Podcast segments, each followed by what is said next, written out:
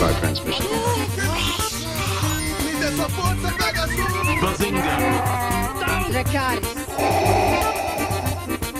Balaio Podcast. Oh, make me over.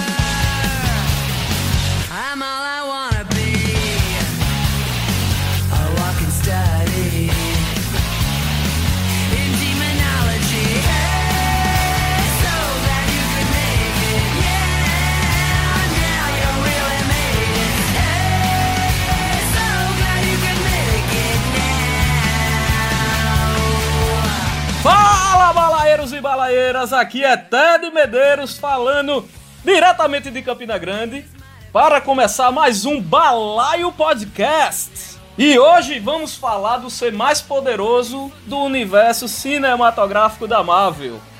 Aquele personagem que arrancou aplausos e lágrimas nas salas de cinema. Vamos falar de Stan Lee, galera. É hoje. Tô brincando, gente. Hoje a gente veio aqui pra falar da Capitã Marvel, que não deixa, na minha opinião, já dizendo de ser a personagem mais poderosa desse universo cinematográfico da Marvel. E eu vou passando a bola aqui pros meus amiguinhos e amiguinha, já apresentando. Elo Souza, mais uma vez aqui com a gente. Fala, Elo! Fala galera, aqui é Elo Souza e o Brasil que eu quero é um Brasil onde todas as mulheres possam ter o dispositivo de trocar de roupa acoplado no braço. Aí faria sucesso, viu, meu amigo? Eita, danado. E com seu esposo, marido e mago do som, Ian Costa. Fala meu povo, ainda aí no, no segmento de roupas, eu quero uma jaqueta de couro que não pegue fogo. E boa, aí também, viu? Será que couro de bode pega fogo, Ian? Se for, se for cevado com macaxeira, não pega não. Aí tá. Fala aí, André Gustavo, contigo agora. Fala, meu povo. Que Jack que Kirby. Eita, peraí. É o quê? Vai ficar na edição. Fala, meu povo. Que Kirby e Stan Lee abençoem o universo 199999. André, era pra se apresentar e não pra passar seu CEP. Não entendi o que, é que ele falou. Será explicado aqui- durante o programa. E aqui também, é, ele estava sumido, nós procuramos ele durante o mês, o carnaval foi pior ainda, não tivemos nem sinal da sua existência. Meu amigo Simbinha, finalmente tu tá aqui, infeliz. Fala aí. Fala galera, aqui quem fala é Cérebro de Mosca, segundo o Ted. Ô, ô, ô Simba, como é que foi o retiro espiritual lá em Caicó? Isso vai ficar pro próximo balaio. Em junho, Balaio de Cana Volume 2. E finalmente hoje, com casa cheíssima, meu amigo. Que é isso? Natan Cirino. Fala meu povo, já tô querendo deixar registrado aqui que eu quero conhecer o planeta dos Flerkens. Deus o livre, homem. eu não quero não. Deve ser engraçado esse planeta. É, meu amigo, as unhas daqueles bichos tem um veneno grande. E aí, Natan, tu quer mandar nossas redes sociais? Novas redes sociais, né galera? A gente tá agora com é, Balaio Podcast no, no Twitter, no Instagram, no Facebook e nosso e-mail também, balaiopodcast.gmail.com para vocês mandarem aí os comentários, né, pedidos de pauta, se vocês quiserem que a gente escuta alguma outra coisa específica, também fala com a gente. E tem o Telegram, né, Ted? Sim, nosso Telegram lá bombando. Galera, pra falar do que quiser, tem a, a gente fala até de gato lá também, viu, galera? Vai ter gato nesse programa. como diria, como diria Matheus, o Telegram. É, Telegram. Telegram, é, é, meu amigo. Abraço aí pra galera do Telegram. E entra lá, galera. É só entrar no Telegram, procurar por Balaio Podcast. Vai ter nosso canal e nosso grupo aberto também pra você entrar. Bora conversar? Bora, joga Capitã Marvel no balaio. Ficou feio isso daí. Atenção ouvinte, a qualquer momento a conexão dos integrantes poderá cair, mas só porque o Simba ama muito seu provedor de internet.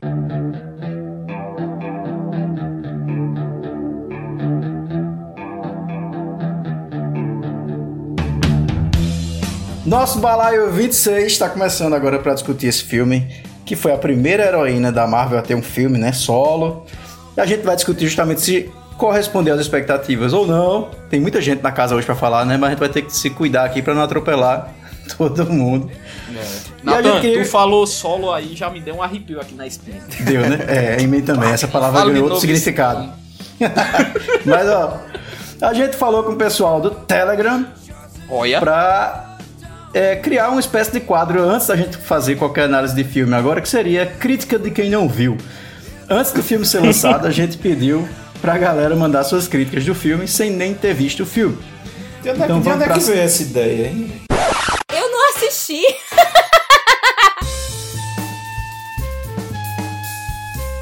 Crítica de quem não viu o filme. Olha, assim, não é um filme que eu assistiria de novo no cinema. A atriz tem cara de sono o tempo inteiro. Ela não sabe atuar, o filme não foi bem desenvolvido, o filme é parado. E acho que a única cena que valeu a pena mesmo foi aquela lá que os, os X-Men lá entra no filme, começa a lutar e começa a brigar. Acho que foi a única cena que foi boa mesmo, porque de resto é um filme totalmente tanto faz que eu não gastaria meu dinheiro pra assistir de novo. É o que dar fumar drogas na fila do cinema. Rapaz, esse filme da Capitã Marvel é fraco, viu? A atriz não, não tem muito carisma, filmezinho bem esquecível. Só não é totalmente esquecível que ela vai aparecer de novo aí em Vingadores. Senão seria uma nova Mulher Gato. Pra chegar na Mulher Maravilha tá longe, viu? Apoio. DC Comics. Esse filme da Capitã Marvel é o melhor filme de super-heróis até hoje. Não tem comparação com nenhum outro. Ela vai conseguir fazer sozinha o que metade do universo não conseguiu. É fantástico, não tem nem palavras pra dizer o quão fantástico é. Esse aí não assistiu Mestres do Universo.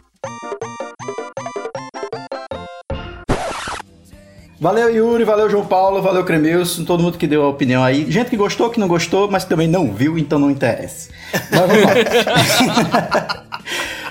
Então, já- então, nessa lógica, Natan, joga o episódio do Oscar no lixo. Ih, isso? Caraca! Vamos com calma. tá porra! Vamos com calma. Mas temos um aviso mais uma vez de spoiler. A gente não tem como comentar aqui uma hora do filme sem, sem soltar spoiler. Então, se você não Até viu tinha, o mas não ia filme. prestar, não. É, guarda um pouquinho o episódio do Balai. Se você não viu, assiste o filme. Depois você vem aqui pra é, entrar na discussão com a gente. Mas, vamos lá. Primeiro, acho que é essencial pra gente começar é saber quem é Capitão Marvel. Acho que, não sei, André talvez tenha mais, mais familiaridade com o quadrinho aí, saiba quem é essa personagem, o que é que, é que ela significou aí. Eu dei uma estudada, olhei algumas coisas sobre, mas quem é que levanta a bola aí sobre a Capitão Marvel nos quadrinhos? Carol Danvers, ela já é desde a década de 60. Ela, antigamente ela não tinha uma grande repercussão dentro da Marvel. Até porque ela só começou a pegar esse alcunha de Capitã Marvel agora bem mais pra frente, já em 2012, depois que foi que assumiu a roteirista Kelly Sue DeConnick. Lá na, no Vingadores vs X-Men. né? Exato, que por Foi sinal essa daí foi é, considerada a roteirista que tá dando a verdadeira ênfase a Carol Danvers, até mais do que o próprio criador dela, que é o nosso queridinho Stan. Mas Ela foi criada Carol, em 68, não foi isso, não me engano? Final de Foi. 60 já, já era início da década de 60. 70. Aham. Em 70, Tarde, né? Comparado a outros, né? É. Em 70 ela começou a ser conhecida com a alcunha de Miss Marvel. E aí o Miss Marvel, principalmente o Simbinha, que é o nosso professor de inglês, o dela era escrito só MS, que diferente do Miss e do Misters, que não colocava ela como análise de ser solteira ou casada, era como se fosse uma análise mais descolada e independente para mulheres. Aí por isso que era MS Marvel, que seria a Nem Marvel. senhora, nem é senhorita, é tipo um dona, dona Marvel. Exato. Então, aí, qual era a questão? A crítica que fazia ela, que por mais que ela tivesse essa análise assim, mais independente, já de mulher representante da mulher, daquela mulher independente, né? A mulher mais. Como é que é? tá na moda agora o termo? Empoderada. Empoderada. Empoderada, exato. Ela tinha muita crítica sobre ela porque ela era muito dependente ainda do cara que deu poder pra ela, que era o famoso Capitão Marvel, que sempre teve mais importância na Marvel do que ela. E as roupas extremamente sexualizadas dela, né? Que pra quem não conhece, dá uma pausa e vai ver aí. era aquele típico maiô, maiô não, aquele, é, como se fosse um maiô preto, É um maiô. toda com a bota até depois do joelho, tipo uma roupa, sei lá, estilo tiazinha, um negócio assim. Aí era muito sexualizada, aí tinha muito crítico sobre ela. Por mais que ela fosse empoderada, fosse a mulher forte da Marvel, ainda tinha um quê de sexualismo por trás dela que acabava por desvirtuar a personagem. Mas hoje existe outra Miss Marvel, né? O termo Miss Marvel, ela ganhou a, a patente de capitã, digamos assim, em 2012, mais ou menos, mas existe outra Miss Marvel que é uma menina refugiada, né? É, a Kamala Khan. Tem uma outra personagem. Dela, né? É. Ela, ela, essa, inclusive a Kamala Khan é interessante falar que ela era também, assim como o Miles, é, de um universo paralelo da Marvel. Entendeu? Então ela fez tanto sucesso que acabou que a Marvel também trouxe a, a, Kamala para os seus para o seu canon, vamos dizer assim, né? Então ela e o Miles, e que é interessante a gente ver, né? Um latino, né? Que, que também tem sofre todo o preconceito lá nos Estados Unidos, vestindo o manto do, do, de um dos super-heróis mais queridos, se não o mais querido do, do mundo, né? Que é o Homem-Aranha. E também tem a Kamala, que é. Ela é árabe, no caso, do Oriente Médio, e que fez muito sucesso e que a Marvel acabou incorporando aí ao seu panteão de heróis, né? Vamos dizer assim. Fazer só uma mini correção aí em Ted, assim, questão de Canon Marvel é complicado, né? Porque assim, como tem a história do É. multiverso, é difícil o que é Canon e o que não é. Porque, por exemplo, a brincadeira A que eu tirei. 616 lá, né? É, a brincadeira que eu tirei foi exatamente isso. Pra quem não sabe, a Marvel, ela. Cada, tem 200 milhões de universos, é infinito a quantidade de universo. Inclusive, o do universo cinematográfico da Marvel, ele tem um universo próprio, que é o universo 19, 99, 99. Aí, esse é o universo deles. Aí por isso que gente fala, ah, mas na história em quadrinho não é assim. Sim, ali é outro universo. Não é obrigado que ele siga. Ele foi inspirado naquilo, não quer dizer que tenha que ser igual. Agora a Capitã, ela, ao longo dessas, dessas décadas aí, ela teve muita adaptação, teve alguns casos aí que nos quadrinhos ela foi até estuprada. Tem umas coisas meio cabulosas aí na história da Capitã Marvel.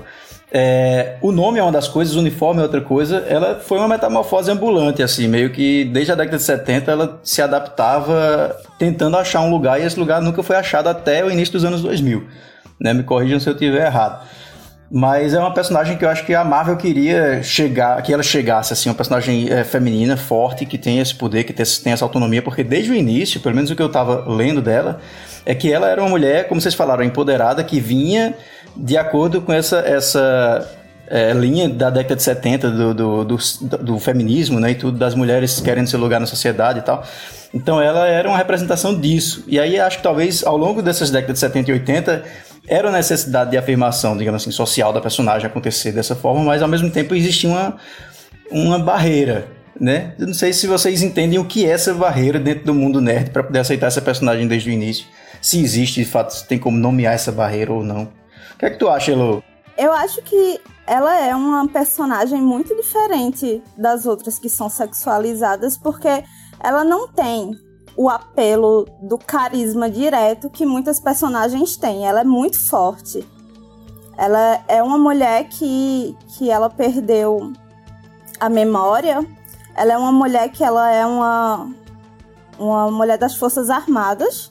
E isso vem com um caráter muito forte, às vezes não tão carismático, e eu acho que isso pode ter chocado o público, principalmente o público masculino, que é, de certa forma as outras é, personagens femininas têm um, um quê diferente de mais carisma. Assim. É. Tanto é que, que um dos exemplos da, da- de heroínas desse- dessa época, André pode até reforçar aí, era a Mulher Invisível do Quarteto Fantástico. E uma das características dela, Elo, é justamente o universo da Carol Danvers. Ela era dona de casa, que mantinha a família é, unida, entendeu? Então eu. Tu colocou esse ponto aí de, de empoderamento mesmo dela, né? De ser de Forças Armadas, de ser uma mulher muito independente. Eu acho que isso realmente é uma explicação muito massa para dizer esse- essa dificuldade de, de- de introdução no, no- nos quadrinhos. Eu acho o seguinte, é, eu acho que o que acontece, mais do que o criador, o problema tá no receptor. Por quê? O, a- o mundo de histórias em quadrinhos, o mundo nerd, passou a aceitar mais as mulheres como sendo consumidoras há pouco tempo. Antigamente era muito voltado isso aí para o público consumidor ser o público masculino. Então o público masculino não era acostumado a ver assim uma mulher, principalmente na Força Aérea, que do- da- das forças militares é a força mais masculina ainda nos Estados Unidos. Então eles, eles tinham um certo receio de aceitar. Aí eu acho que a Marvel, principalmente Stan, Stan Lee era famoso por fazer super-heróis de integração. Exemplo disso é os X-Men. Ele gosta de integrar o povo, de afastar os preconceitos, de quebrar barreiras. Então eu acho que o problema não era nem da Marvel, ela tentava. Tanto é como Nathan disse, foi tentando adaptar, adaptar até ela ser aceita como ela é hoje. Mas eh, o problema eu acho que era mais de quem estava com a barreira de receber ela, e não de quem estava de criar, entendeu? Eu, eu, vou ser, eu vou ser polêmico agora, que eu queria dar uma Isso. declaração assim que eu acho que é, é bem polêmica, mas eu acho que é válida. O mundo nerd, pô, é extremamente machista. Assim, Sim, até querendo hoje, ou não, bicho. Até hoje, Até hoje, aceitar uma você- personagem mulher como sendo a mais poderosa do universo do MCU e tal. Quando o Kevin Feige disse que ela ia ser o personagem mais forte do universo Marvel, choveu crítica, né? A desculpa era, como é que pode? Nem surgiu ainda, vai ter o primeiro filme, ela já vai ser a mais forte. Mas a pessoa vê que por trás disso aí tem todo um preconceito e um machismo. O pessoal não queria que ela entrasse já mais forte que Thor, mas não é porque ela tava entrando agora. Porque na história em quadrinho ela já era super forte, mas é porque não queria que fosse uma mulher a mais forte. É, e outra coisa massa, André, que tu disse aí a respeito até do- dos X-Men, é, teve um período, um período grande assim, de 8 a 10 anos, em que a Carol Danvers ela também fez parte dos X-Men. Que inclusive teve o, o, o o embate que é clássico dela contra a vampira. Né? Que a vampira, no- no- no- nesse período, a vampira ela era uma vilã que, que fazia parte do grupo da mística. Então nesse combate, é, a, a, a vampira acaba é, pegando os poderes da, da, da Miss Marvel, né? Deixa ela sem memória e sem poderes. É, onde a gente vê a- aquela vampira clássica lá da animação dos anos 90 voando, com a mecha branca, muito com super força. Todo aquele poder dela é da Capitã Marvel. E muita gente não sabe, mas a própria Mística foi criada pra ser inimiga da Miss Marvel. Uhum. Isso. Depois foi que ela foi entrada, né, é, colocaram ela dentro do X-Men.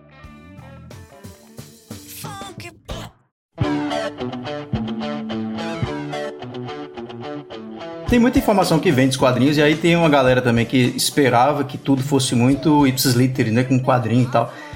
Que na verdade o cinema cada vez mais tem se, se destacado por reformar esse universo dos quadrinhos.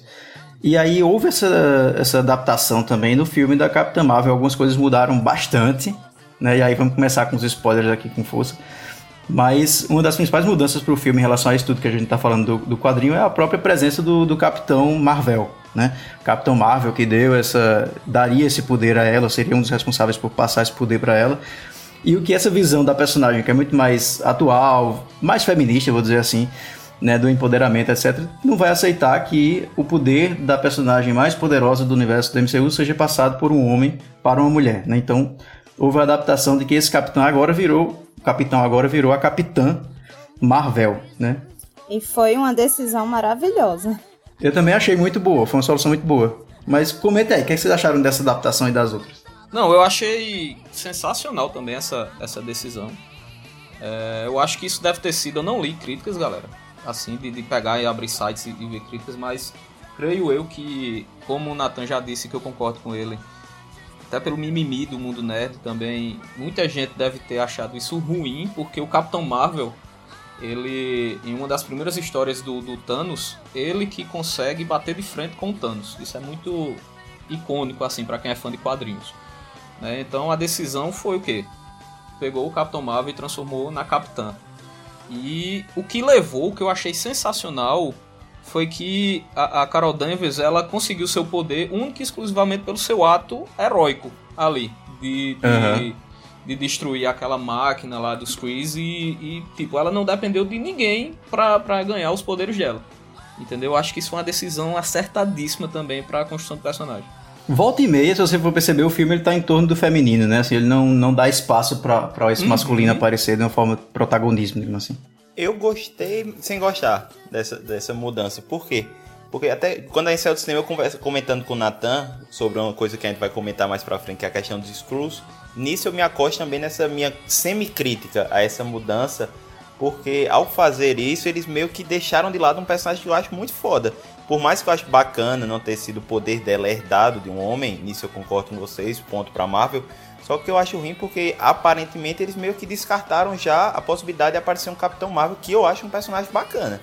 Eu acho que ele não tinha culpa de ser ele que deu o poder pra ela, entendeu? Foi bacana Uhum. não precisar que ela, ele dê pra ela. Mas eu achei ruim porque aparentemente ele não vai ser utilizado, que é uma, uma pena que ele é um personagem muito forte e que eu acho que podia ser interessante na próxima fase, a fase mais espacial da Marvel. a construção do personagem sem necessariamente uma figura masculina por trás dela em nenhum aspecto. Até porque, se você parar pra, pra pensar, a figura masculina por trás, que é pelo Jude Law, ele é o opressor, vamos falar assim. Uhum. É, é a pessoa que poda toda, todo o poder que ela pode ter ainda. E quando ela se desassocia disso, ela se torna muito mais poderosa.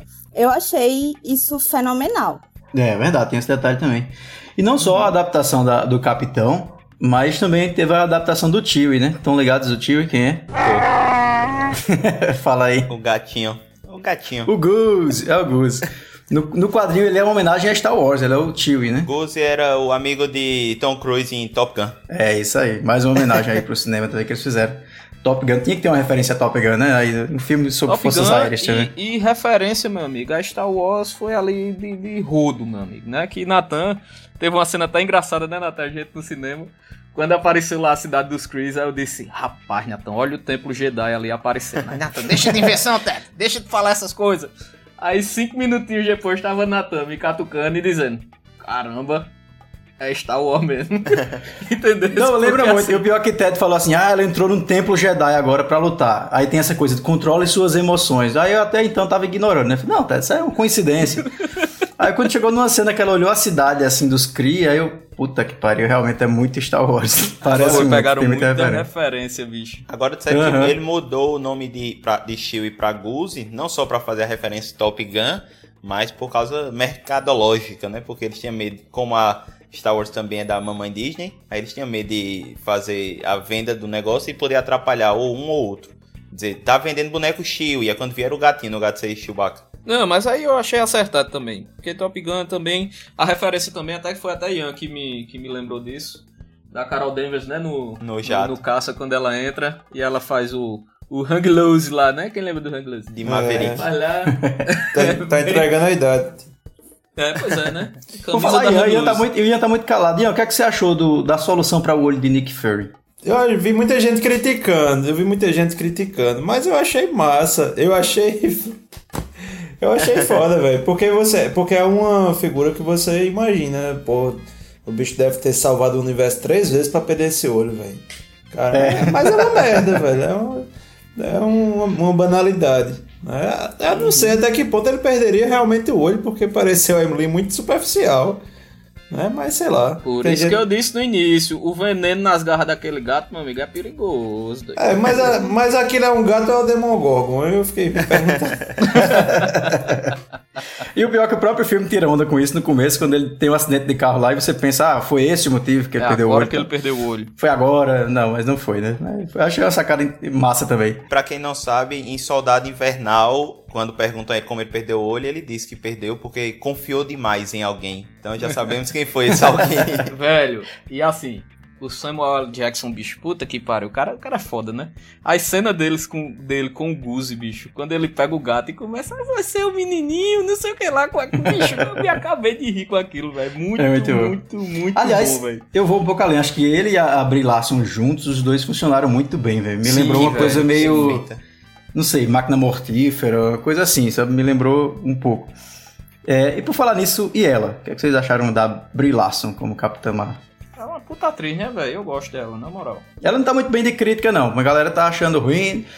Eu, não, eu confesso que eu não achei essa coisa tão horrível que o pessoal tá pintando assim, não. Bicho, eu, eu acho, eu acho uma. Assim, a galera tava falando muito que ela sem carisma, que ela é muito séria, que é as piadas dela. Pô, bicho, mas vamos levar, vamos levar em consideração o contexto? Imagine você que você tá conversando com um, sei lá, com um sargento ou com um capitão, né? Em serviço, numa missão. Tu acha que ele vai fazer piadinha, que ele vai contar piada de papagaio em português? É lógico que não, pô. Ele vai ser sério, vai ser sisudo, ainda mais alguém que, que, que não tá com a memória, que tá com uma, uma pressão grande em, em cima do, dos seus ombros e tal, tal, tal. É, vai ser sisudo mesmo. E qual é o problema de ser sisudo? Por que, é que tudo tem que ser Thor Ragnarok? Né? Pois é, e isso, e isso é a construção da própria personagem, pô. É a, a Capitã Marvel. Ela, inclusive, a última história, grande história dela foi o Guerra Civil 2, em que ela é, é, bate de frente com, diretamente com o Tony Stark.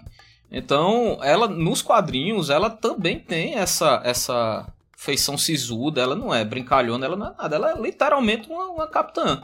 Entendeu? Então, Mas, eu bicho, acho eu, que... eu não achei ela sisuda, não. Eu não sei o que, é que o pessoal tá vendo, porque eu achei ela, pelo contrário, ela ri demais, ela tira onda.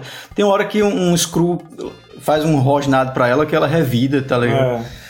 No meio da luta, ela pra cima do cara e não sei, eu não vi essas, essa pessoa É quando ela tava fazendo o cosplay de Mega Man lá na nave? É, teve um cosplay de Mega Man, né? Vocês viram isso também. E eu, digo, e eu digo mais a respeito desse negócio de ela ser sisuda ou não. Os dois, é, os dois seres mais fortes do universo são os sisudos, né? Que no caso é ela, que é o segundo, e Chuck Norris, que é o primeiro.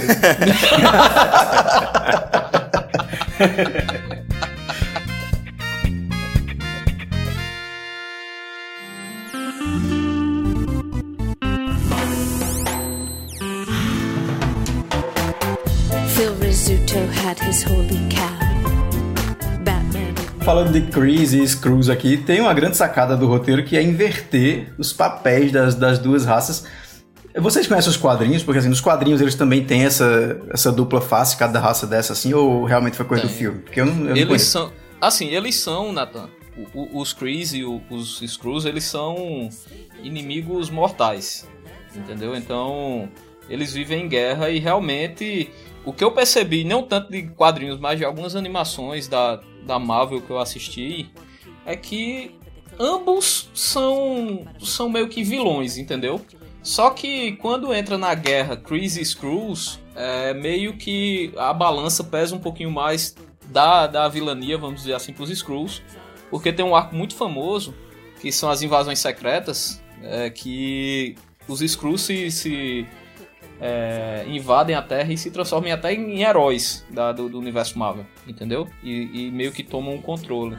É uma das melhores sagas do universo Marvel, então assim, a balança meio que sempre pesou pros Screws e no filme os danados inverteram, né? Começaram com um- uma coisa de você, eita, os Screws realmente vão ser os vilões, e no final a gente viu que não foi nada disso. Né? Agora também tem uma ressalva, Ted, que os Screws que aparecem no filme são é uma pequena galera, né? Não corresponde a toda a população de Screws do Uhum. universo. E aqueles Entendi. eles trabalhavam diretamente, pelo que eu entendi, pra Marvel, né? É meio que eles estavam refugiados, né? Vamos dizer assim, eles estavam por aqui e, e a, a Marvel tava querendo justamente uma forma de achar um novo lar para eles. Tanto na Terra, né? Tem alguns que estavam aqui junto dela, como também no planeta que eles vão, o primeiro planeta também, que o, o líder lá dos Skrulls, que pra mim foi um dos melhores personagens do filme também. Acho que as piadinhas dele assim foi encaixado em momentos corretos, entendeu? E ele diz que toda aquela população daquele Talos, né? planeta é Talos, isso. Que toda a população daquele planeta eram de refugiados também, né? E os Krees foi ali pra realmente pra destruir. O que eu achei bacana também é a própria caracterização de como eles fizeram no cinema da- das raças, né? Porque eu realmente não ia levar a crer que ia ter essa inversão dos vilões, e quando mostra lá os Krees liderados por Jude Law, bonitão e tal, e coloca os Skrulls com aquela aparência feia, eu realmente achava que, tipo, porra, eles são os caras ruins. E quando tem o plot no filme, isso me deixou, tipo, poxa, que bacana, eu não esperava. Eu achei bastante interessante essa parte da caracterização do personagem em si. Agora, se você for ver direitinho, os Krees no cinema eles já estão sendo tratados como vilões desde Guardiões da Galáxia, né? Porque aquele, o Ronan, né? O- É, É, Ronan. o- isso, isso. Ele é um Kree também, ele é o grande vilão do Guardiões da Galáxia. E aí com o Capitão Marvel eles estão batendo o martelo, dizendo assim, ah, os Kree são os filhos da puta, assim, eles É, estão... meio que eu até comentei contigo, não foi, André? No, saindo do cinema. Dizendo que a Marvel já tinha o gancho de, de Ronan ser, ser um, um grande vilão de um filme, inclusive. Eu acho que não. Até por, por questão de universo, de, de, vamos dizer assim, de continuidade do universo, eu não sei se ficaria tão legal ter essa visão mais bonitinha do, do- dos Chris, né? Eu acho que eles pegaram um gancho e, e levaram. Na verdade, eu acho que a Marvel o tempo todo ela tá querendo mostrar que isso é um universo diferente. Porque se você pegar as histórias em quadrinhos, Ronan é herói. Na, numa- tem uma saga que é Aniquilação, o nome da saga, que Ronan é um dos principais heróis da Marvel para salvar a Terra E agora eles colocaram na história em quadrinho como vilão. Então eles estão querendo mostrar, ó, aqui é outra coisa. Tanto é que é como Ted disse. Kree e, e os Skrulls seriam como se fosse, sei lá, Atena e Esparta. Os Skrulls Uhum. querendo conquistar, se infiltrando, destruindo. Enquanto os Krees têm a parte ruim deles, lógico, como todo mundo. Mas em geral são os bonzinhos, os heróis e tal. Mas aí a Marvel tá querendo mostrar, não é nada do que vocês estão esperando e nem do que vocês imaginam. A gente tá aqui pra mudar. Eu imaginava que ia ter a saga de Guerras Secretas, mas cada vez mais tô deixando de acreditar.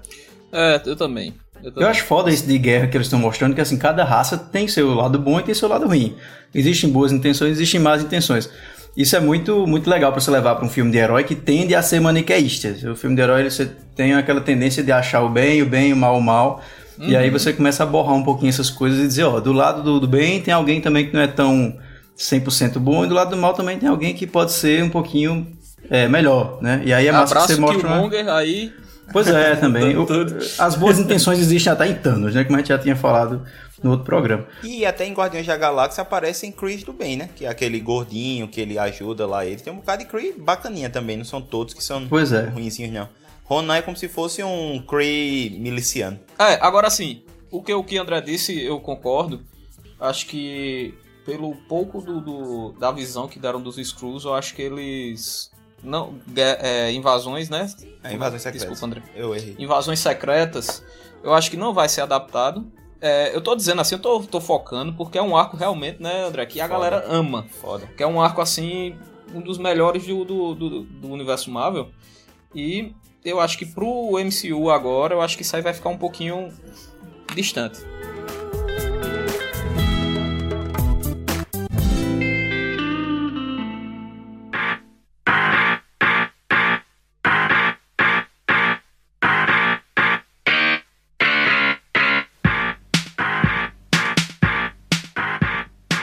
Bom, então a gente falou desses, desses personagens todos que a gente pode analisar um pouquinho, assim, cada opinião de vocês a respeito do filme. E acho que eu queria ouvir mais, assim, agora. O que é que vocês acharam, cada um aí, de forma geral? O filme foi positivo, foi negativo? O que é que acertou, o que é que errou?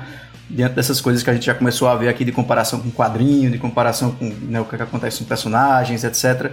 Quem começa? Eita, vamos lá. Eu fui pro filme achei que o filme ia ser uma porcaria. Eu achava que ia eu fui com raiva, eu achava que ia, ia perder dinheiro. Principalmente pelas imagens que eu tinha visto antes. Só que eu achava que tava tudo muito mal feito e tal, mas depois foi que eu fui entendendo o porquê. Ela com a roupa verde, a roupa Creed, tudo certinho, então quando começou o filme, eu fui gostando, fui gostando, fui gostando. E hoje, ele é facilmente entre os cinco melhores filmes da Marvel que eu já assisti até agora. Já digo isso.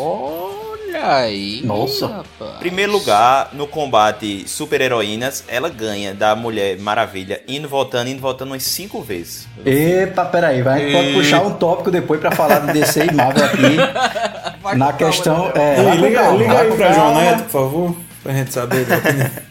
Mas a questão é a seguinte: é, pra mim, a, a Marvel perdeu James Gunn, mas James Gunn, o espírito dele ainda vive na Marvel. Por quê? O filme eu gostei muito, eu achei ele uma pegada muito Guardiões da Galáxia. Filme tem um humorzinho na hora certa. de da Galáxia 1, viu? O 2 ele já exagerou demais no humor, mas o 1 ela te- seguiu a, a, a carreira do Guardiões da Galáxia 1. Tem humor na, no- na medida certa. A personagem consegue cativar você. Ela sabe ser forte, sabe ser fraca, apanha quando é pra apanhar, mete o cacete quando é pra meter.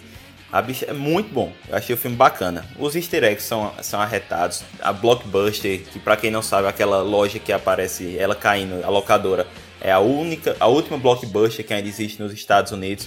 Que até eles lá Blockbuster Video, que é porque como o filme se passa em 1995, foi o último ano que a- aquela Blockbuster tinha esse nome, em 96 ela virou só Blockbuster. Então o filme é, é bacana, ele explica pontas soltas, como o de Nick, Fur, Nick Fury, é, como ela se aproximou dos Vingadores. Ela sabe dar essa virada de jogo, você não esperar que os Skrulls sejam é, os mocinhos da história, ou pelo menos as O próprio vítimas da título, né, história. da, da iniciativa Vingadores, eu te entendo por que que veio esse título Vingadores e não Protetores. ela deixa um bocado de gancho, por exemplo, a Maria Rubo, que aparece aí, pra quem não sabe, ela é uma das grandes heroínas que existe na Marvel, que é a, a guriazinha, a filhazinha, que é Photon. Ela foi a primeira a usar o nome Capitã Marvel. Ela é- hoje é Photon. Hã? Mônica a Mônica. Mônica A Mônica. Maria é a mãe, né? Mônica Rambeau. É, Mônica Rambeau é a guria. É, ela é uma heroína da Marvel. Já deixa uma ponta solta pra ela aparecer agora como heroína na, no Vingadores Ultimato. Então, assim, acho que o filme é muito, muito, muito completinho. Trilha sonora bacana, heróis bacana. Se tem uma crítica pra fazer, é, a Marvel tava começando a se acertar quanto a vilões. Botando vilões massa como é, o próprio Thanos, como em Pantera Negra, acertando vilões. Eu achei Jude Law um vilão muito insignificante perto do poder da Capitã Marvel. Ele é assim, no começo do filme ele é aquele, como Elo bem falou, é aquele repressor dela assim, mas nada demais. No- e no final ela brinca com ele, né? Ela nem luta com ele, ela brinca com ele. Então, acho assim, Mas eu acho, que eu vou pecou- discordar de tu, porque eu acho que o vilão do filme não é o Jude Law. Acho que são os Chris. São os Screws. Não, Os eu acho que. Não, eu acho. Olha só, peraí, vamos lá. A gente tava falando que os vilões da Marvel eles tendem agora a ter uma certa humanidade. A gente já tinha concordado disso desde o início de lá de Guerra Infinita. Mas o que eles fizeram agora foi um outro nível da coisa. Tipo, a gente tinha o início os vilões Skrulls e de repente eles levaram essa humanidade tão a sério que a gente inverteu os papéis, pô. Eu achei isso muito foda, assim. Pra mim, os, os vilões iniciais eram os Skrulls, eles invertem os papéis e no final viram os Chris, como é, é, Ted tá falando aí também. Mas eu acho que a presença de Jude Law ali, sinceramente, Jude Law e nada é a mesma coisa. É, eu Totalmente também, dispensável. Eu achei também. eu, eu também achei, sabe? Assim, mas assim, André, mas eu não vejo isso como, como um problema, porque é, o filme, que até a gente tava discutindo também, serviu pra ser o filme literalmente de origem da, da heroína. Então, meio que eu acho que não era a intenção do filme colocar um vilão é, do nível da Capitã Marvel agora, entendeu? Eu acho que o filme, da, esse filme, ele serviu justamente para introduzir é, a heroína. Então, meio que isso de um vilão, que, que na verdade os vilões ficaram meio que dissolvidos ali, né? São, são vários pontos, como, como Nathan disse. Mas eu não vi a necessidade de ter uma figura de, de um vilão, que eu acho que essa figura, o maior desafio da Capitã Marvel vai ser Thanos agora no, no Vingadores Ultimato. Com certeza.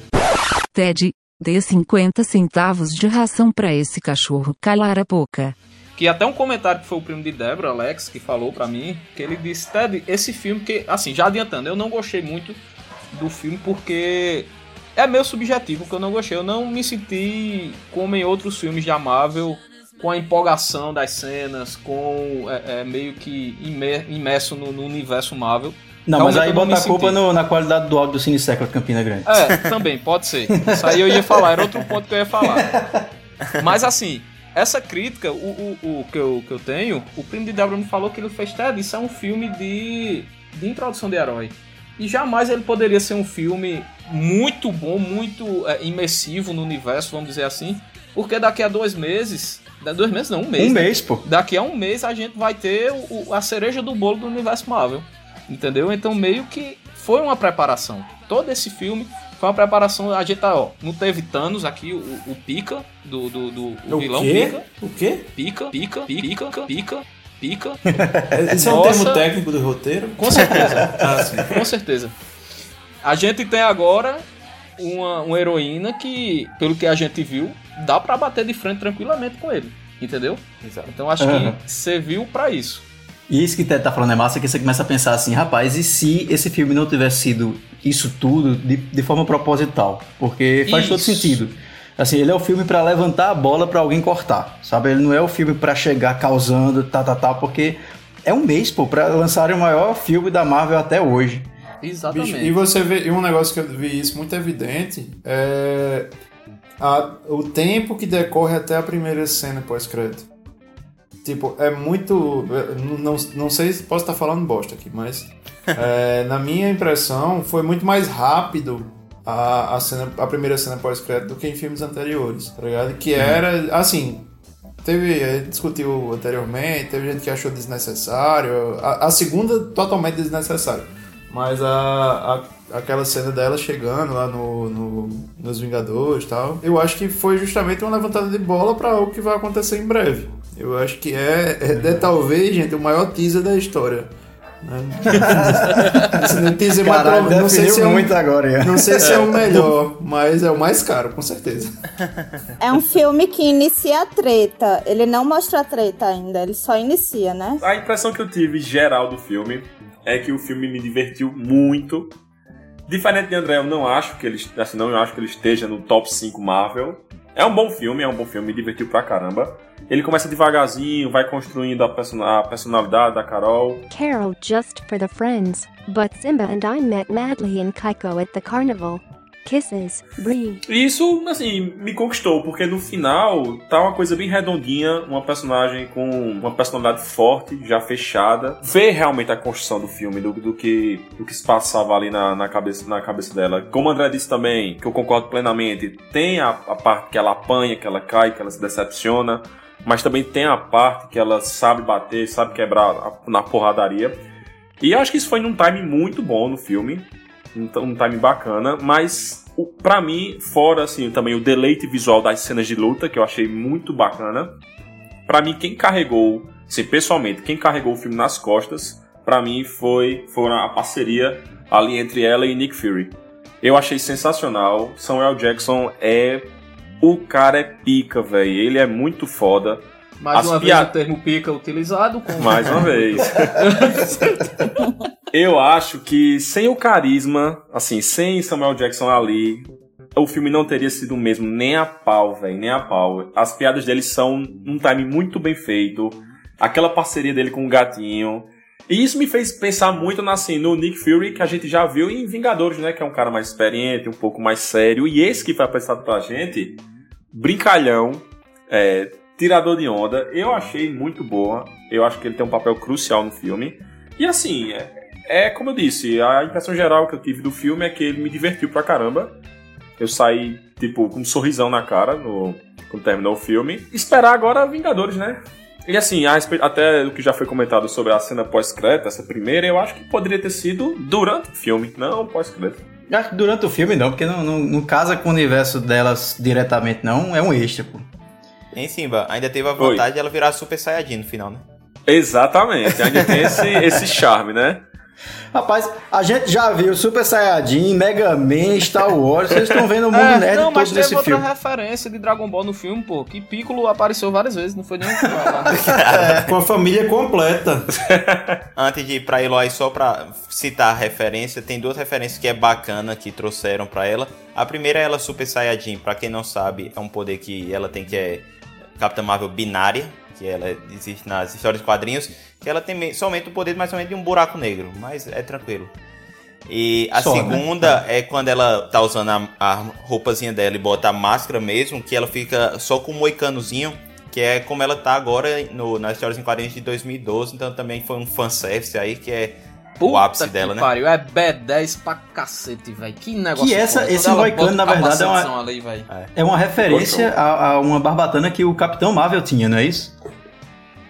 Capitão Marvel? O, o primeiro Capitão Marvel é da década de 60. Sim, sei, na Eu tava armadura vendo isso. que era branca e verde. A né, armadura dele, que era verde, lá ele É. tinha uma barbatana na cabeça, e essa, esse moicano é meio que uma referência a essa, essa origem do Capitão Marvel, da Capitã Marvel lá da década de 60. E tem uma coisa que eu achei também positiva no final a respeito da, da Capitã Marvel, é que assim, quando acabou o filme, eu imediatamente lembrei de Thanos em Vingadores. E tipo, ela vai ser a mulher que vai cair no- na porradaria com ele, né? Mas eu fiquei com aquela sensação, tipo, será que vai ser suficiente, velho? Eu não fiquei convencido que ela é tão forte assim pra bater de frente com ele. Eu quero, tô muito ansioso pra ver Vingadores, A-. Agora, tem uma, uma coisa. Eu não lembro, se eu estiver equivocado, por favor, me corrijam. Em nenhum momento do filme ela sendo chamada de Capitã Marvel. Hã? Em nenhum momento do filme ela foi chamada Capitão Marvel. É, não, não tem. Ela dá a entender que vai Nem assumir. de Marvel ela não é chamada. No É. final, não, no final. No final, ele, ele com. é, Nick Fury com ela na cozinha. Lavando a louça. Ele meio que. É, lavando a louça, ele meio que discute É, faz isso um com ela. trocadilho lá, né? É, eles falam de Marvel. É Marvel o nome dela. Não, mas é Isso. Marvel, entendeu? E você seria Marvel, alguma coisa do tipo. Ele fala, André. Ele fala no final, entendeu? Ele dá a ideia de que tá nomeando a, a, a- heroína. Ah, eu fiquei com uma coisa me incomodando um pouco com esse negócio da, da ligação dela com o Vingadores, tal, dela aparecer agora, dela ser a, a alternativa pra salvar o universo e tal, tal, e, e quer queira ou não salvar todo o, o universo Marvel até agora. Esse universo, né? Que fica uma coisa meio Deus Ex Machina, de... Tá, ah, não, tá todo mundo... A gente assistiu três filmes ou vários outros filmes, 49 filmes aqui pra, pra chegar nesse clímax, mas quem vai chegar é a pessoa que, do filme que estreou um mês atrás. Tá ligado? Bem resolve. É, vem É, resolve. tem Agora, coisas. agora também como, como fazer isso antes? Se ela resolvia, se chegasse antes também não ia ter graça, né? É, sabe o que que deu a entender pra mim? No, no Vingadores, no, no, no Guerra Infinita, é meio que tem outro personagem que bate de frente com o Thanos, que é o próprio Thor. Que ele não, não conseguiu, é, vamos dizer assim, vencer o Thanos ali, porque Thanos tira até uma ondinha com ele. Ele fez era pra você ter mirado na cabeça. Entendeu? Famoso HS. Exatamente, exatamente. Então, talvez, Ian, eu não acho que, que seria pra mim um vacilo foda do, do- da Marvel colocar toda a responsabilidade pra ela, entendeu? Assim, que eu acho que, que, que não vai ser assim. Ela vai chegar e vai ser a salvadora do, do Eu também acho que não vai ser, do não. universo. Eu acho que ela vai ser tipo a- o diferencial, entendeu? Pronto, vamos dizer assim. Ela vai ser o diferencial, mas não vai ser o que vai chegar e vai e vai mudar sozinha as coisas. Entendeu? Mas tu E- sabe quem poderia ganhar também, né? Dele. Quem, Ian? Xena, velho. que pariu.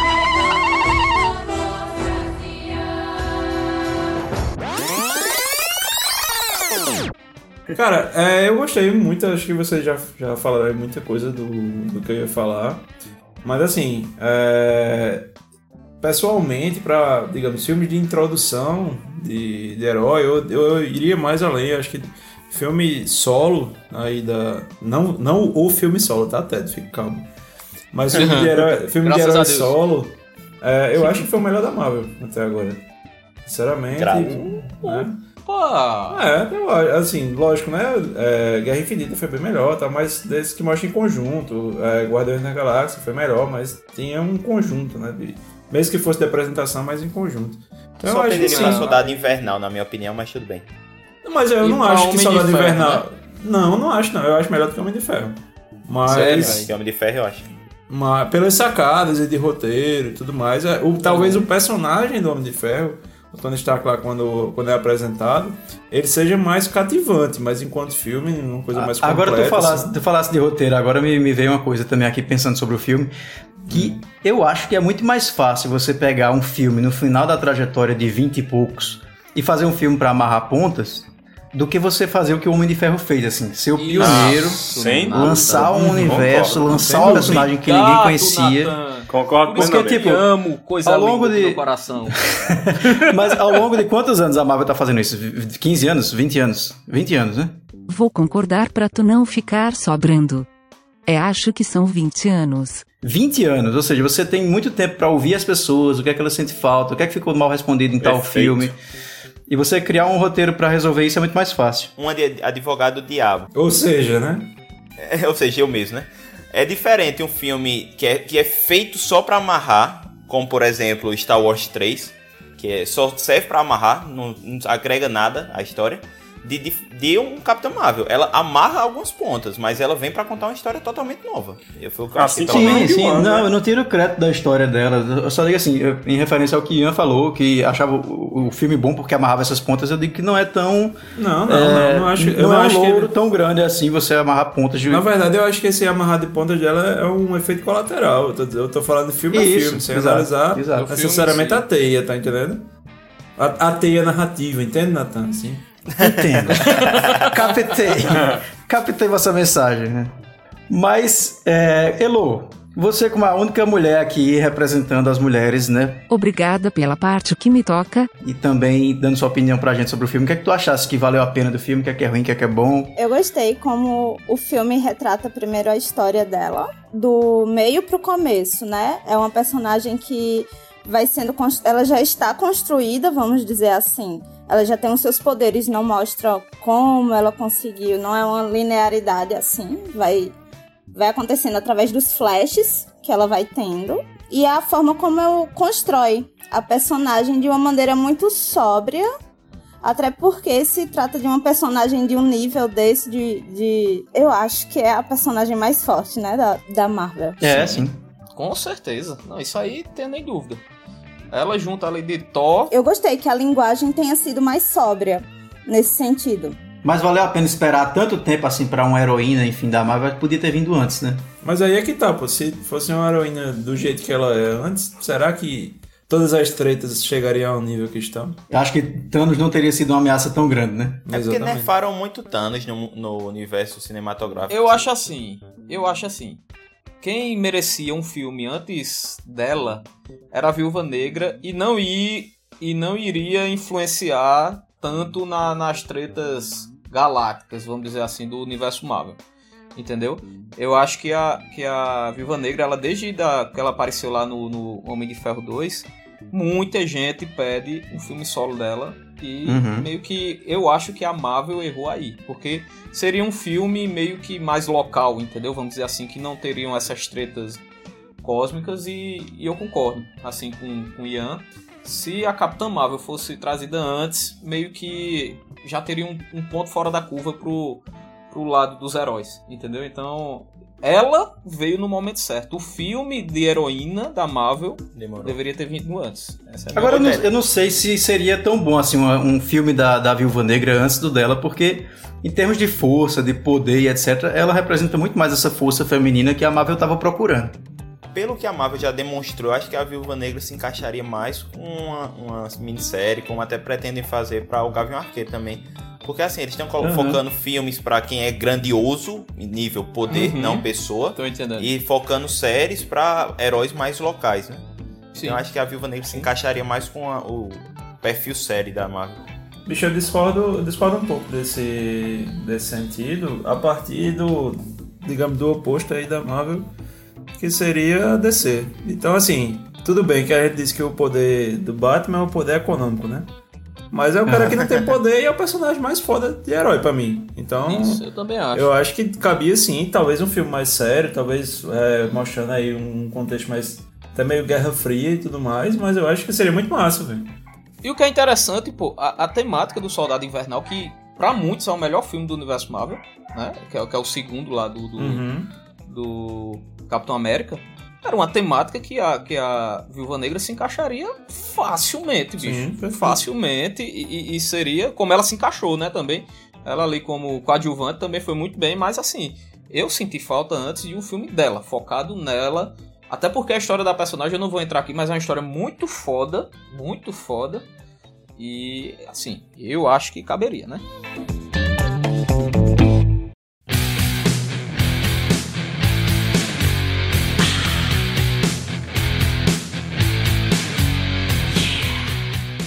Tem um aspecto também desse filme que aí eu até coloquei no nosso roteiro aqui pra chamar a atenção, que é a trilha sonora. Porque é, eu vi um reflexo muito grande daquele que Guardiões da Galáxia já fez com a década de 80, e aí veio a, a, a escola, né? Que eu até botei aqui. A escola do Guardiões da Galáxia, porque o Capitão Marvel traz a década de 90. Então você já tem umas músicas muito mais pop da década de 90 e tal. Vocês gostaram da trilha também ou acharam que ela passou batida? E pra mim me chamou muita atenção, velho. É, se eu tivesse conseguido ouvir, como tu disse, no Cine Cercla de Campina Grande e do Shopping Partage, certo, pessoal? Patrocina nós depois dessa, né? Poderia opinar de uma maneira mais concreta. Mas assim, em vários momentos eu, eu olhei pro lado do Natan, né, e disse, ó, aquela música lá dos anos 90 e tal. É bem, é bem o que Guardiões da Galáxia trouxe mesmo. Ted, o real de alisado nesse cachorro. E é bem, eu diria mais, é bem o que Esquadrão Suicida não trouxe, tinha tudo pra trazer e não trouxe. Aquela mas, bosta. mas James Gunn chegou lá, né, é, Ian, então vai resolver tudo. James Gunn já, já mandou tirar o, o- Como é o nome dele? Will Smith. Will Smith. Em, em James Gunn Weekend, esse- cara. Em James Gunn Weekend. Ele foi virar o gênio Abraço, mágico. João. Estamos falando da DC, João. Tá vendo aí? Se o João estiver ouvindo a gente. Amamos a DC, viu, João? Você Agora, olha, eu quero, eu quero chegar num ponto aqui que é o mais polêmico. Vai dar muita confusão aqui quando a gente for falar disso, mas vamos lá. É, o Pantera Negra, ano passado, ele trouxe Hum. uma questão social muito forte para o, o filme de herói. E isso deu certo. Deu certo na crítica, o filme foi pra Oscar, o filme foi pra porra toda e puta que pariu, né? Ganhou um bocado de coisa. E aí, o que é que acontece? O Pantera Negra, eu tenho essa impressão que meio que ditou uma regra pra Marvel de que os filmes poderiam ter um grau de maturidade social maior. Que já tem nas histórias em quadrinhos, né? Pois é, a Marvel na- nas histórias em quadrinhos ela é muito mais inclusiva, ela representa mais as minorias, ela fala mais desses assuntos assim, de diversidade e tal. E aí vem o Pantera Negra dar esse outro patamar e os filmes estão começando a seguir essa ordem também. E aí quando chega Capitã Marvel, alguns assuntos dessa temática social acabaram chegando e causando certo desconforto para algumas pessoas. O primeiro deles que eu queria falar com vocês sobre, né, ver se vocês entenderam essa, essa visão de inclusão social, de discussão e etc., que é o tema da migração, a imigração, no caso. É, tem uma- um quê de paralelo com o que aconteceu ano passado. Na Europa acontece ainda hoje muito na Europa, mas por causa de guerra de Síria e tal, que você tem essa coisa dos imigrantes como aquele povo que vem de fora e que as pessoas que estão naquela terra ali se sentem invadidas e, e roubadas e tal, e não entendem que esses imigrantes estão querendo sobreviver, né? Vocês acham que esse tema político que foi incluído aí no Capitão Marvel prejudicou ou ajudou a história? Eu acho muito bacana, bicho, essa utilização desses conceitos sociais, porque ali, por mais que ele esteja para entreter, ele também tem um, um de responsabilidade de informar para as pessoas o que está acontecendo no mundo. Eu acho que isso aí não, um não, é, não vai de encontro ao outro de forma negativa, só vai agregar ainda mais valor ao conteúdo que está sendo trazido. Eu acho que eles já fizeram isso muito bem na questão de Pantera Negra, principalmente a parte racial. E agora nessa parte social que é uma realidade que a gente vê cada vez mais no mundo devido às guerras do próprio mundo. Então era interessante tratar da migração e se você puder mostrar dessa forma assim mais didática, mostrar, tentar colocar uma raça alienígena, mas que na verdade está simbolizando o que realmente acontece no mundo entre nós humanos. Se você consegue ficar com pena de um alienígena, porque você não pode ficar com pena É. do seu irmão de outro país aqui na Terra. E a coisa é tão foda porque os Skrulls eles se metamorfoseiam na forma do outro. Ou seja, até isso você pa- para pra ver assim na discussão de imigração, porque Aurélio, metamorfoseio. Metamorfoseiam. Isso aqui eu vou Eu procurar não sei se existe- Todo existe essa palavra, pausa para uma pesquisa. eles, eles mudam, eles assumem a forma do povo que tá lá na terra Ah, deles. agora Porque Ah, Entendeu? Só que aí o que é que acontece no discurso contra os imigrantes, principalmente nos Estados Unidos e na Europa? Eles dizem que essas pessoas estão vindo para roubar os seus empregos e assumir os seus lugares nas suas sociedades. Então até isso, você for ver direitinho, eles estão fazendo um paralelo de, de que os Skrulls, eles são essa galera que veio da Síria, que está entrando na Europa, que veio da Venezuela, está entrando no Brasil. São pessoas que estão assumindo as formas daqueles moradores locais para assumir os seus lugares dentro dessa sociedade. Eu achei isso muito foda, porque assim, de certa forma eles começam a dizer que, olha, quem vocês acham que são os vilões da história, na verdade estão querendo sobreviver e não são os vilões, não. Eles estão sofrendo mais do que esses que estão sendo supostamente invadidos aqui.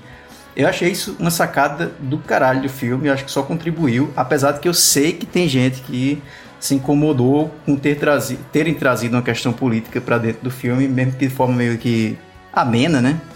Não é uma referência tão direta, mas isso existiu. E outra coisa, viu, Natan? Eles são chamados de terroristas e a Capitã Marvel, quando vai Uhum. falar com a Supermente lá, não me esqueci qual termozinho que eles usam, ela fala, eles não, não são terroristas, vocês é que querem invadir eles e eles simplesmente não querem ser invadidos.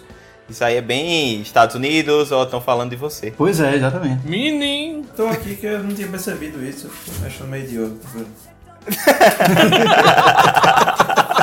Ei, mas só. Eu queria fazer dois adendos aqui falando em. né, já que eu já interrompi mesmo. O primeiro é que realmente metamorfoseio existe. Isso, bicho! Eu botei. Ian, a gente, a gente teve uma conexão aqui, porque na hora que eu botei no chat aqui da gente, tu falou, bicho. Eles, elas metamorfoseiam. Parabéns, Nathan Cirino. Obrigado. Que homem! Que homem! E a, a, a segunda, antes de entrar aí num tema mais sério, é, ocorreu um, um- um fato assim que me, me disse, cara, como eu sou burro, cara. Né? Meio Caetano Veloso, assim. Meu fi tá matando um bode é. Barulho da molesta homem. O, eu de manhã, eu não, eu não fui assistir o filme na pré-estreia, aí eu encontrei com o Natan na, na manhã da, do dia seguinte. E ele não se mostrou, talvez para esconder um pouco o jogo, não dar algum spoiler, ele se mostrou um pouco resistente, né, pra, a- ao filme. Aí eu fui e falei, ah, então você acha que é um filme da DC? É, fazendo uma, uma ondinha até, porque né, tava no ambiente perto de João Neto e tal. E fa- tirando aquela ondinha. E aquilo parece que tomou conta do meu ser, né? E aí eu saí dali e cheguei no cinema crente que eu ia assistir um filme da DC chamado Capitã Marvel, né? É o fundo do merda. poço da DC agora. Olha, quem tem o ganglio aqui é, é- é o Simba, pô. Ah, é, foi mal, foi mal, mas realmente isso ocorreu. E aí começou a aparecer Stan Lee, e eu falei, "Oxe, velho, por que, é que só tem trailer do, do- da Marvel aqui nesse filme da DC? Que inclusive, pô, que homenagem foda de, de Stanley ali no começo, viu? Foi muito massa. Foi muito massa. É, Mas agora vou fazer a defesa de Ian, viu? O Capitão Marvel, o primeiro original que depois virou Shazam, é da DC. Então ele não está totalmente equivocado. Olha aí. Não, eu sabia, não, eu só não quis ser pedante falando dessa história. Desenho é cultura. Elo, o que é que você achou dessa coisa da, da imigração? Tu percebesse ou passou batido também pra tu, que nem foi pra Ian? Percebi a, a representatividade da, da- da- do imigrante e da mulher, eu acho que foram Ah, o da mulher, isso aí é que eu, que eu quero que você fale um pouco mais. Exatamente, eu acho que ficou bem evidente no filme, até pelo. pe- Quando acontece o plot twist que os vilões viram os mocinhos, a- as feições do. É Talos, né? O nome dele? É. do vilão. Muda completamente, você fica tipo. Oh. E dá pra fazer a ligação com. Até porque eu acho que eu li que a Miss Marvel ela tem uma ligação muçulmana, né? Vocês A atual sabem Tem, sim. confirmar isso? A atual a é. Kamala, é, a Kamala Khan, que é a Miss Marvel atual, ela tem. Ela é muçulmana. E esse, esse empoderamento feminino, Elo, o que é que tu ressalta dele? Assim, é um filme que gira em torno do feminino o tempo todo, né? Se você for ver, assim, o, o mentor do filme é uma mulher, a protagonista é mulher, as amizades dela são mulheres, né? a filha da amiga dela é uma menina, no caso. Todo- tem mulher em todo canto e todas elas são importantes, existe esse diálogo o tempo todo delas. O homem é posto um pouco de lado. O que é que tu achasse disso, assim, pra essa questão de empoderamento e tal? Eu acho que, como eu havia falado, a falta dessa, dessa figura masculina de força que não tem no filme. Ela é, ela é a própria figura e meio que ela se cria, como você falou, através do o ato heróico, né? A- o fato dela ter sido militar, o fato que mostra os flashes enquanto criança, ela sempre tentando não desistir. Pra mulher que tá assistindo o filme, talvez pro público masculino isso não conte tanto, mas pra mulher que se vê assistindo aquilo é muito forte.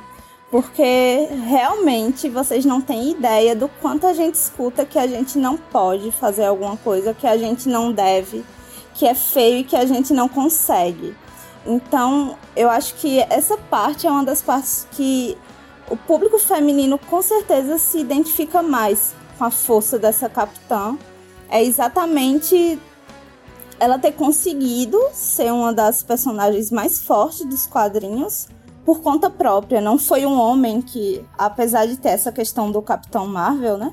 Mas ali no filme não foi, não tem essa figura masculina que foi lá e, pelo contrário, tem a figura masculina que poda um pouco isso. E que tanto nos flashbacks você vê que sempre tem algum homem dizendo você não devia estar aqui, né? Na questão das Forças Armadas. o pai, né?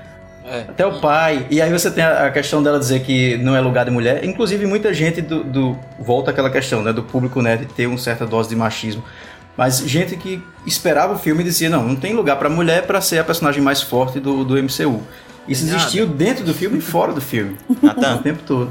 Tem uma coisa que é interessante, acho que até a gente trazer aqui pra roda, que é o- a fala de Vitória, Vitória Alonso, que é a chefe de produção da Marvel.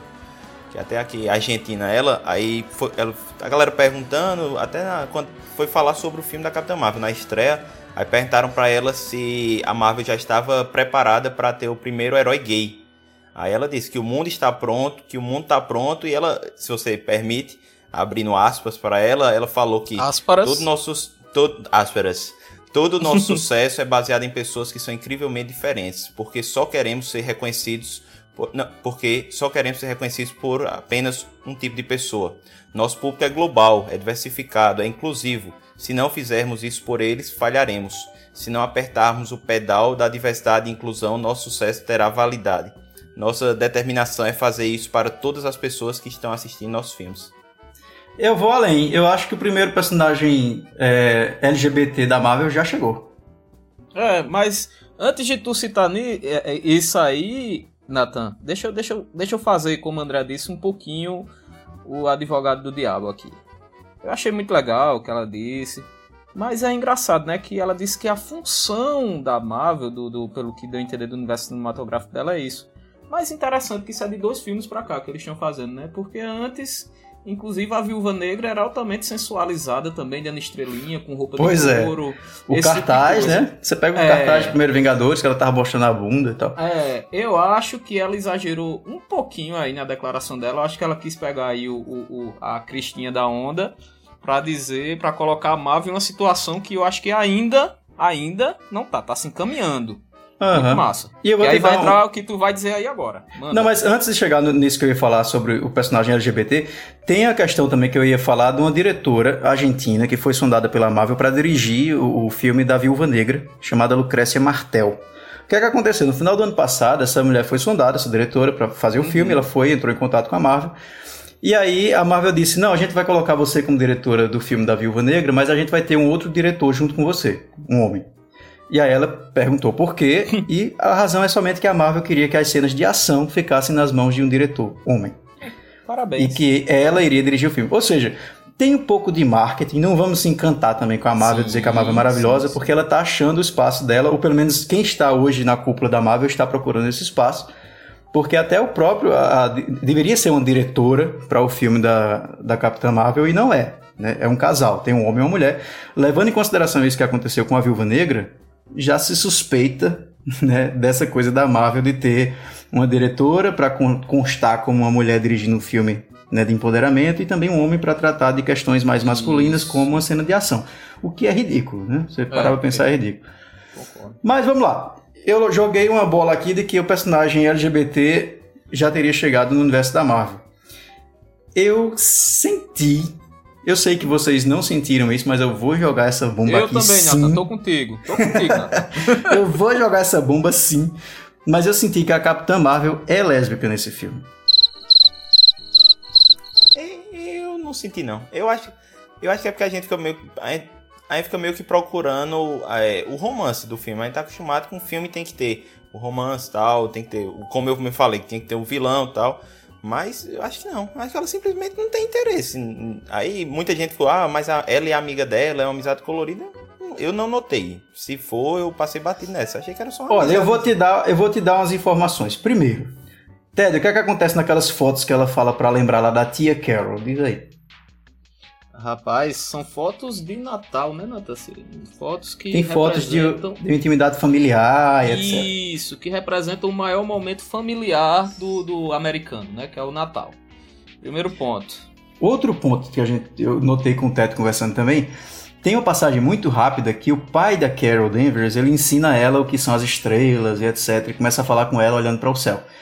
Na cena seguinte, aparece a Carol Danvers deitada também com a menina, a, a pequena Mônica Rambeau, não é isso? Isso. E ela está repassando. Rambo. E ela está repassando os Rambo. ditos do pai dela para ela, ela está repassando para a criança. Que é, no meu assim olhar sobre, sobre a história, como estava sendo contada, é bem aquela coisa de eu assumir o lugar fraternal aqui, paternal, maternal, o que for. Né? Então, deu essa deixa de que ela tinha alguma coisa com essa, com essa pessoa, com a Maria Rambeau, né? E que a tia Carol, na verdade, não é só tia Carol. Até porque quando ela foi, ela, a menina, a, a. Como é o nome? A Mônica Rambeau, ela era muito pequena. Ela tinha por volta de uns seis anos, eu acho também.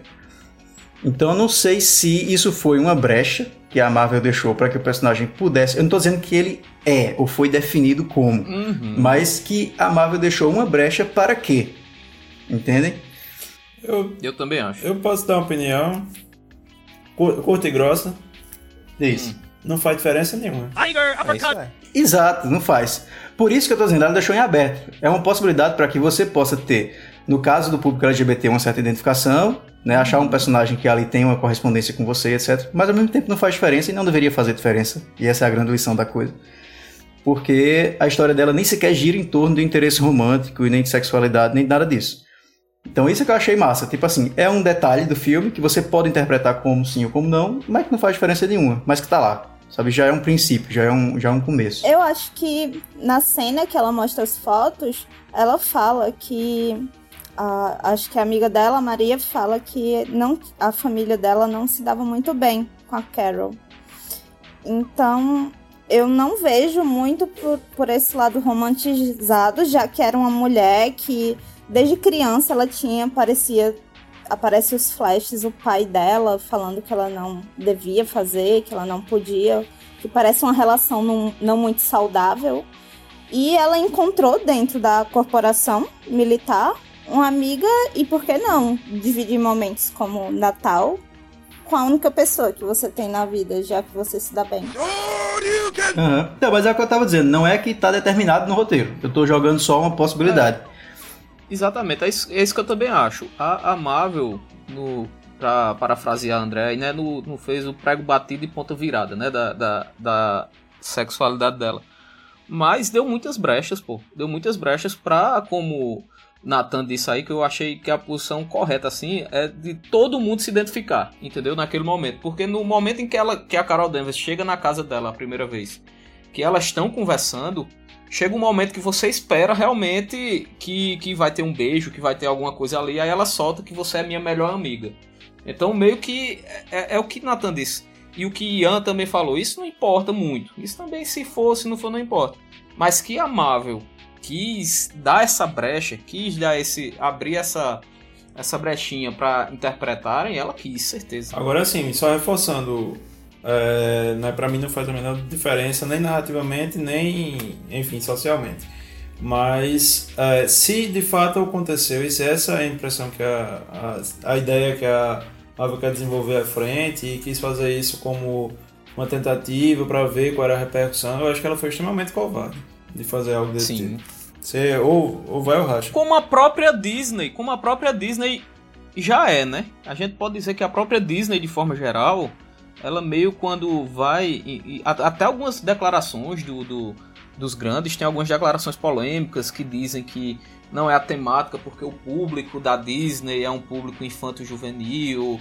Enfim, já, já teve declarações desse tipo que nunca a Disney ou uma produção da Disney iria ter um, um, um personagem homossexual por conta disso. Que pra mim, bicho, isso é uma imbecilidade de tamanho colossal. Mas é aquilo que a gente tinha falado. Eles, quer, eles têm intenção de fazer, mas o negócio é que eles sabem o público que tem. E a galera não iria aceitar tão fácil assim. É, além do mais, seria uma outra modificação da personagem também, né? Da história em quadrinho, que até onde eu sei, ela nunca foi é, Uhum. lésbica na história em quadrinho. Sempre, inclusive, não teve namoro com Homem-Aranha e tal. E agora sim. O próprio possa- Capitão. O que, do perfil dela, o que tem de igual é que nas histórias em quadrinhos ela tem uma amizade muito, muito, muito grande com outra personagem feminina, que aí talvez possa ter até inspiração, que é a Mulher-Aranha.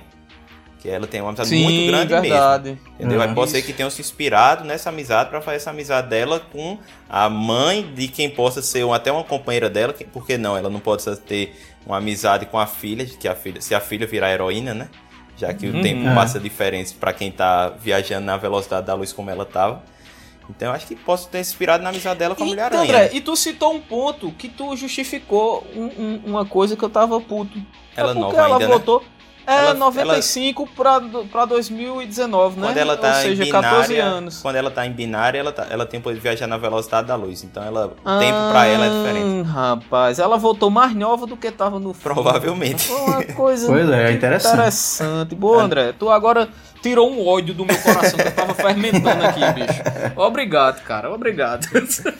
Mas só pra encerrar o, tópico, mas assim, se tem uma personagem que pode incluir essa possibilidade, não tô dizendo que ela vá ser declaradamente uma personagem lésbica, mas se tem uma personagem feminina na Marvel que possa incorporar isso, até pelo que a gente já falou aqui do histórico dela, do que era foi de representação do feminismo na década de 70, etc. Essa personagem é a Carol Danvers, sabe? Acho que não tem outro lugar que ela possa se encaixar melhor. Mas o que esperar dessa Carol Danvers aí pra o Vingadores Ultimato? O que, é que vocês acham que ela vai ser? A gente falou um pouco que ela não seria talvez a solução total da coisa.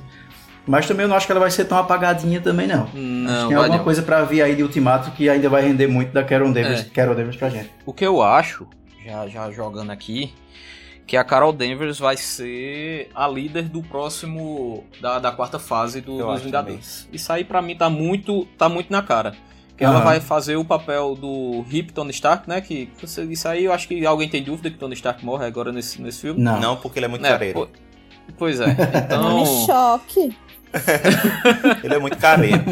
Ou seja, É. podemos perder Starks em dois mundos diferentes, tanto em Game of Thrones quanto na Marvel. Verdade. Olha a tristeza pra abrir. velho. Mas é, eu acho que ela vai é, trazer pra si justamente essa liderança, né? do- do- dos novos Vingadores. Que eu acho que eles vão investir nessa. Quem Ela vai o ser ela, no caso, também, né? a figura a figura de líder, de liderança. E Homem-Aranha. vai ser o Homem-Aranha com a figura do carisma. É isso que vai ser ele que vai levar, provavelmente, o Tom Holland lá, que tá pra mim perfeito como Homem-Aranha também. Ele- Miranha. Os dois ali que vão ser responsáveis por, por levar esse, essa nova fase da, da Marvel. Eu acho que ela vai vir assim mais como personagem de abrir, ar- abrir portas, né? Abrir alas, não mais assim, ela vai chegar lógico brilhando porque ela é a mais cacete que tem agora. Mas eu acho que a maior importância dela é puxar o gancho pra quem tá vindo na nova fase. Eu concordo com o Ted nessa parte. Só eu percebi que, que André falou ela vai chegar brilhante.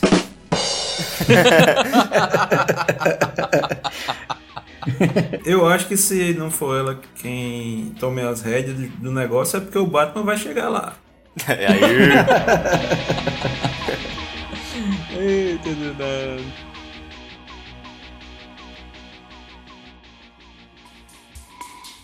I'm only happy when it rains.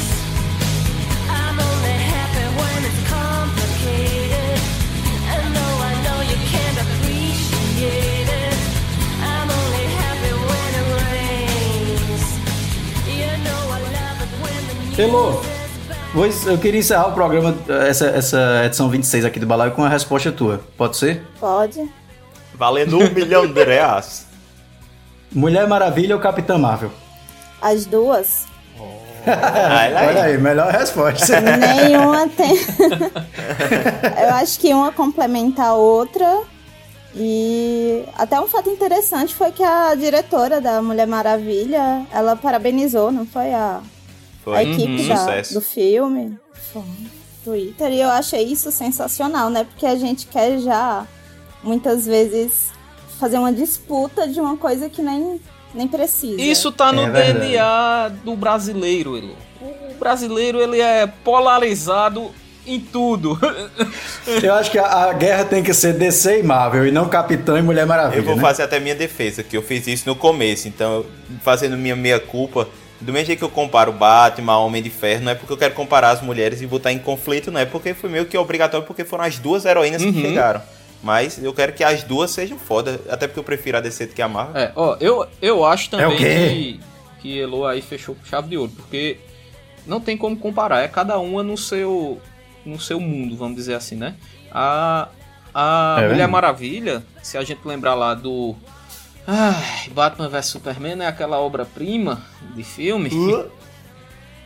Um abraço bem Affleck. Ela chega, ela chega ali no final também pra mudar a história, né? Contra lá o, o Apocalipse, ela chega Destruindo. é, destruindo tudo, sendo a, a, a, a B10, tudo. Enfim, acho que cada um no seu quadradinho ali tá contribuindo pra o ganho, né? Da figura feminina aí nos heróis.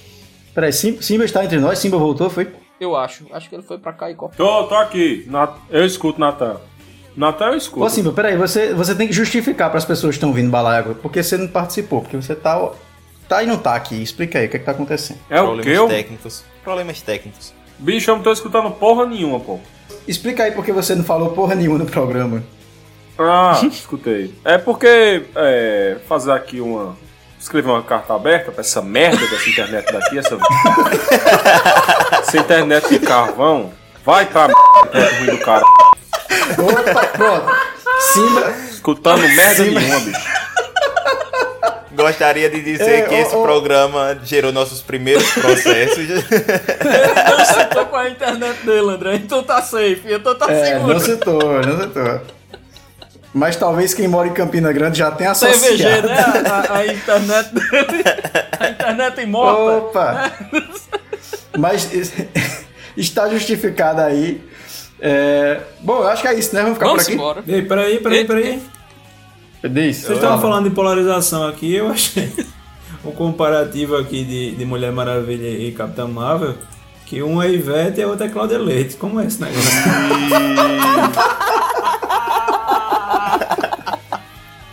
Depois dessa, tchau, pessoal. Valeu. Até semana que Até semana que vem, não. até o próximo programa. E assim, manda e-mail pra gente, balaiopodcast.gmail.com. Procura a gente nas redes sociais também, no Twitter, no Instagram, no Facebook, Balai Podcast. Valeu, Valeu. meu povo, abração.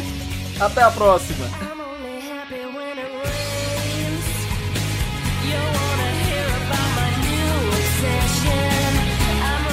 Ninguém vai dar show hoje não que eu já subi música. Prego batido, ponta virada, valeu, falou. Chupa André.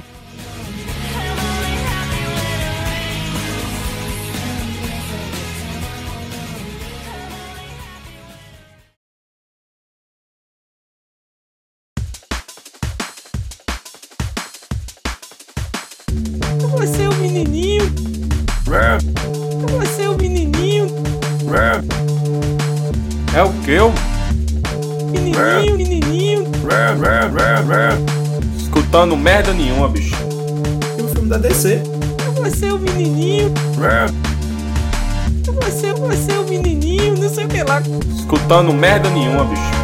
Você é o menininho. É o que? eu? Acredito que eu ia assistir um filme da DC chamado Capitã Marvel.